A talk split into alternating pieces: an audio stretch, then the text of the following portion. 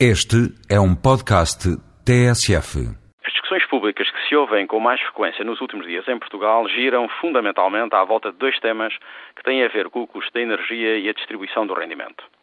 Qualquer destes temas, pelo seu impacto a nível individual e coletivo,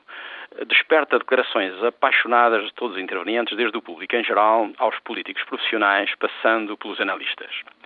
Estes, em particular, sob a capa da independência, descarregam sobre nós opiniões controversas que temos de aceitar como se fossem verdades definitivas.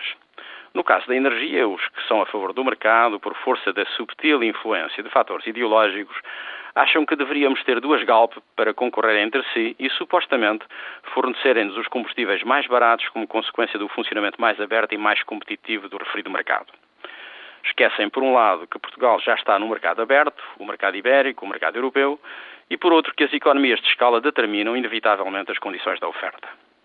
Alguns dos que são a favor de uma forte intervenção do Estado na economia recuam quase ao tempo em que a economia de direção central estava na moda e defendem, no mínimo, que as vantagens das empresas deveriam ser reduzidas administrativamente,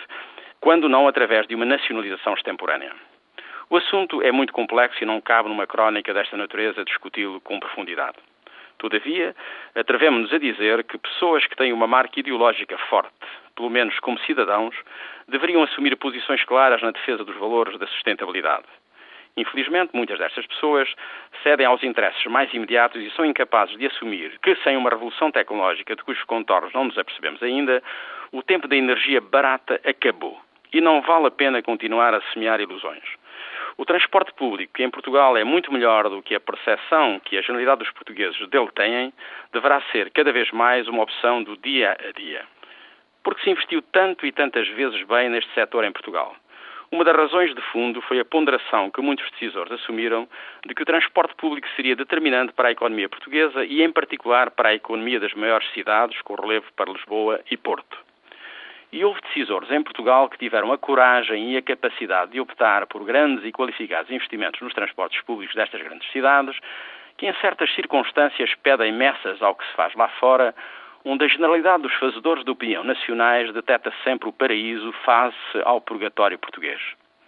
Para terminar com um sinal de otimismo em relação à capacidade dos decisores portugueses, cito um exemplo entre os muitos que costumo ter na minha carteira de português que teima nem se avergonhar do país que é o seu.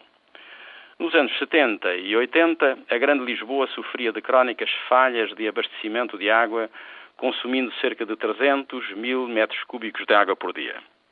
Hoje, graças à visão de pessoas que a história deveria recordar,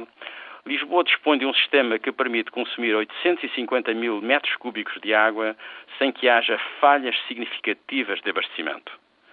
face ao panorama positivo de Lisboa, dos decisores que estão por detrás do sistema de abastecimento de Barcelona,